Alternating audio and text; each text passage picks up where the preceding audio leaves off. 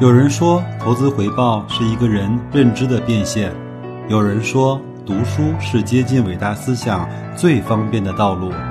我说，跟白老师一起畅游书海，慢慢变富。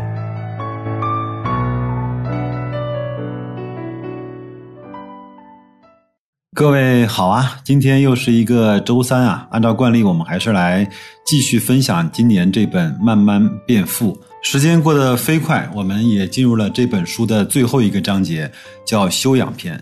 有的时候我就自己在想啊，投资到底是一门方法论，还是一门艺术论？之所以这么想呢，是因为很多人在投资上面足够聪明，但是他的个性中有了那么一点点的短板。至于他就没有办法成为一个很厉害的投资高手。记得有一次看罗振宇有一个节目叫《知识就是力量》，他在那个节目中提出一个观点，叫什么样的人最容易成功？他总结了两点。第一，他自己得是这个行业的高手；第二个条件是他要善于分享，要乐于分享，要敢于分享。那所以，我每次给我们公司新员工的入职培训的时候，我也会把这两点告诉他：你首先要成为一个。专业人士，第二个呢，你得有一个乐于分享和善于分享的精神和能力。那所以我就在想，贤大呢，他就是一个业界的投资高手，又是一个善于分享，能够把他的思想总结成书，用比较浅显并且比较通畅的文字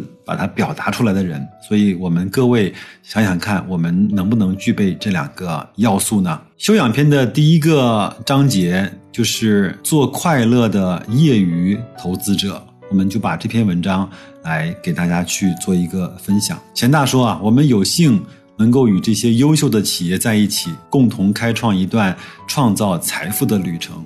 他常常想呢，股票真的是人类发展史上一个非常非常伟大的发明。虽然它从一出生呢就带着血腥、带着风险，但它也是人类创造财富的杠杆。与平台，如果没有股市和股票，我们人类的创造财富的步伐就或许要慢很多。而对我们这些业余的投资者来讲，它的好处就在于可以让我们与那些成功的企业成为合伙人，共同开创一段创造财富的旅程。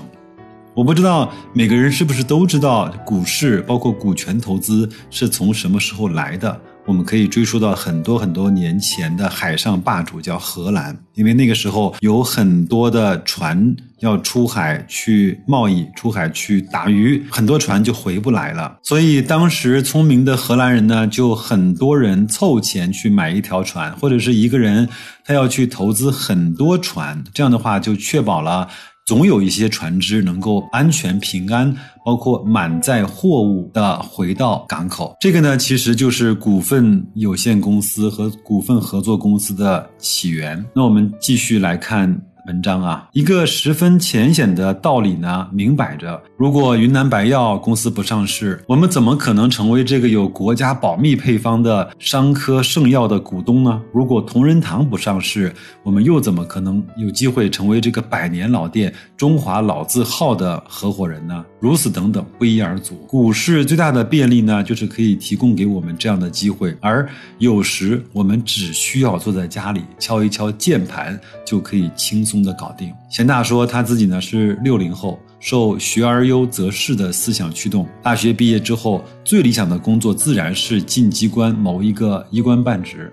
然而，随着市场经济大潮的到来呢，总还有一些对财富追求的种种冲动。十三年前，这篇文章写自于二零一三年，那么他也就是在二零零零年，一个偶然的机会，让自己呢误打误撞的进入了股市。经过不断的学习思考，终于明白。股市原来可以是我们追求财富的一个好的通道，而且是在不辞职、不影响工作的前提下，让自己有一段不错的财富履历。虽然今天自己呢还没有实现完全意义上的财务自由，看到现在账户里一天的。波动就大过自己一年的固定收入的时候，常常有一种对股市的感恩的心理。如果没有股市，像自己一样靠固定收入来维持生活的人，此生怎么有机会对财富自由进行追求？而这一切均是那些优秀的上市公司所给予的。最近几年呢，其实我们看到很多的文章里面也好，节目里也好，都提到了税后收入。这个不是交税的税，而是在你睡觉之后还能够给你产生一些回报的资产。那我们这样更多讲的是那些有投资属性的，可以说到房租的房子，可以拿到红利的股票，大概是这些。当然呢，这样说或许有一些轻松和天真了，因为股市的钱。并不是那么好赚。大量的调查资料证明，大多数股民在股市中是不赚钱的。七亏二平一赚这样的说法，每个人都知道。面对这样冷冰冰的数据呢，股市对业余的投资者来说还有什么快乐而言呢？其实这样的现象呢，不单单是我们中国股市的特有的现象，就是在股市相对成熟的美国也不例外。巴菲特在二零零四年致股东的信中说啊，过去的三十五年，美国企业创造出优异的成绩，按照道理来说，投资者也应该跟着获得丰厚的回报。只要大家以分散且低成本的方式搭上这个顺风车就可以了。事实上，靠买入指数基金呢，就可以达到这样的目的。但实际上，多数的投资者的绩效却惨不忍睹。中外的股市为什么都会有这样有意思的现象呢？这应该由专家去研究。但是在我看来，其根本的原因在于那种追涨杀跌的交易心理。贤大说，他私下与朋友交流投资的体会的时候呢，总是听到有不少人的说：“我如果我当初拿着某某股票不卖，到今天就会怎么样怎么样了。”我相信听我节目的各位朋友也大概会有这样的想法。那为什么投资者总会产生这样的遗憾呢？其实，在他们的起点的时候就错了，就输了。因为他们从一开始就没有想过要与真正的优秀企业在一起，跟他们风雨同舟，跟他们共甘苦难，成为他的合伙人。总是听到有不少的人呢，振振有词地说：“我怎么知道它会上涨呢？大凡的牛股都是到了事后才知道的。”这乍一听起来，确实好像有些道理。但是，因为投资一家公司呢，确实是需要敏锐的商业判断能力。虽然我们寻找到一家优秀公的上市公司并不容易，但是经过努力，它并不是特别的难以企及的事情。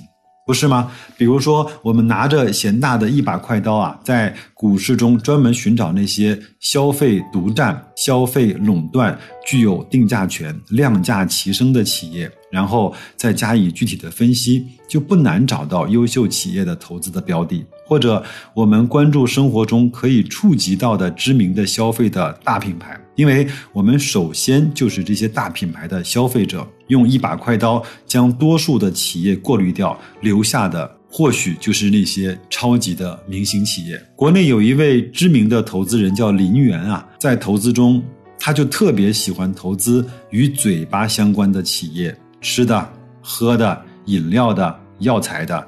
在我看来，有这样的一把快刀，就不难找到中国股市中那些赚钱的优秀企业。更何况我们是业余的投资者，只要我们找到两到三家这样的优秀企业，并等待合适的价位钻进去、杀进去就可以了。这确实呢，也不是无法企及的事情。事实上，我与做投资的朋友们交流，他们大多数是能够找到几家优秀的企业的。而且在这些朋友中啊，对中国的上市公司一些优秀的企业都说的是头头是道。然而，他们的主要问题是出在拿不住上。其实，在白老师的节目中也无数次说过，你不能够长期稳定踏实的持有上市公司这个问题。当然，说到为什么拿不住的问题呢，我又可以写一篇长篇大论来进行讨论。但是，作为一般的投资者，寻找到几家优秀的企业。并不是太难的问题。钱大又说，股市的投资呢，可以大大开阔我们的眼界，丰富我们的学识。以我为例，自从热爱股市投资以来呢，虽然不能够用废寝忘食来形容，但是业余能够利用的时间，自己都充分的利用起来了。当别人忙于各种应酬或者是娱乐的时候，自己常常沉醉于各种相关的知识的学习中，而这种学习可以说更是带电效果。更佳这种长时间的带电学习啊，对我们的工作有着潜移默化的作用。如果你是领导，你对国家政策的学习和经济发展的形势的掌握，一定会对你的决策有帮助。如果你是企业的管理者，那些优秀企业家的管理经验，无疑会对你有很大的帮助。即便你是其他的职位，你的所思所学也会让你在职场上有一种如虎添翼的感觉。他的体会是，业余时间的谈资也丰富了起来。比如说，他私下呢与朋友小聚的时候，朋友们就会常常因为他的博学而不免夸上两句。每到此时，我都会有一种很大的成就感。贤大又说啊，股市的投资呢，可以大大提升自己对人生哲学的认知，进而可以提高我们的人生修养。在生活中，我们知道欲速则不达，其实。股票投资也是如此。虽然我们在股市最直接的目的是赚钱，没有这一点就没有了投资快乐的基础和源泉。但财不入急门，那种一夜暴富、那种短期实现利润最大化的想法，其实最诱人也最害人。最稳妥、最安全的办法，还是依靠优秀企业的不断成长而实现自己的复利增长。更何况，业余投资本身就有一份固定的工作，有着稳定的生活来源。所以更没有必要去追求暴富。我们都知道啊，人没有钱是不行的，但是钱再多也只是数字。特别是当你拥有了房、有了车，生活有着落的时候，如果你是业余投资者，就更没有必要天天在股市中去拼杀。我们讲的是不断的买卖，否则损坏了身体，耗费了精神，赚再多的钱又有什么意义呢？在生活中，我们知道日中则移，月满则亏。福兮祸所伏，祸兮福所倚的道理，其实股市又何尝不演绎这些物极必反的悲喜剧呢？我们看到，当牛市疯狂之时，人人福气冲天；然而祸根啊，恰恰在这个时候就种下了。当熊市极端悲观的时候，人人晦气沾身；然而这个时候，幸运的种子就需要播种了。那些善于抓住这种大机遇，甚至是一战成名的人，并因此为自己积累的财富，可能很长时间，甚至是这一辈子都花不完。在生活上，我们也都知道，大智若愚。也知道不战而屈人之兵，乃兵家之上策。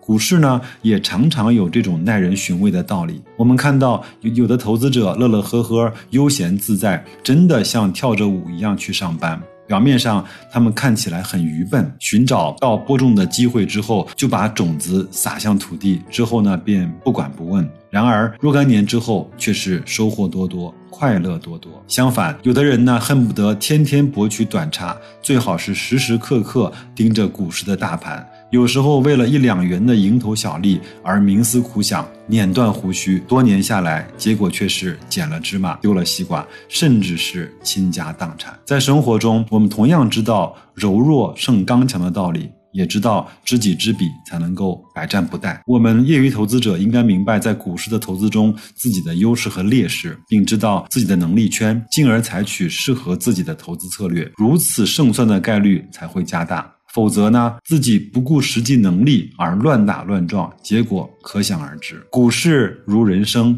人生如股市。不管是生活还是股市投资，我们如果将这种哲学命题、老祖宗留下来的智慧参透和悟透，人生或者是股市的投资，如何不达到另外一种新的、更高的境界呢？当然，股市投资啊，对我们来说，快乐还不限于以上种种。比如，我们还可以享受平静之乐。自由之乐、不求人之乐、公平之乐等等，也许每个人都会有自己不同的感悟和解读。晚清的学者，晚清的学者王国维曾经在那本非常著名的《人间词话》中提出做学问、做事的三种境界：昨夜西风凋碧树，独上高楼，望尽天涯路。这是第一重境界。衣带渐宽终不悔，为伊消得人憔悴。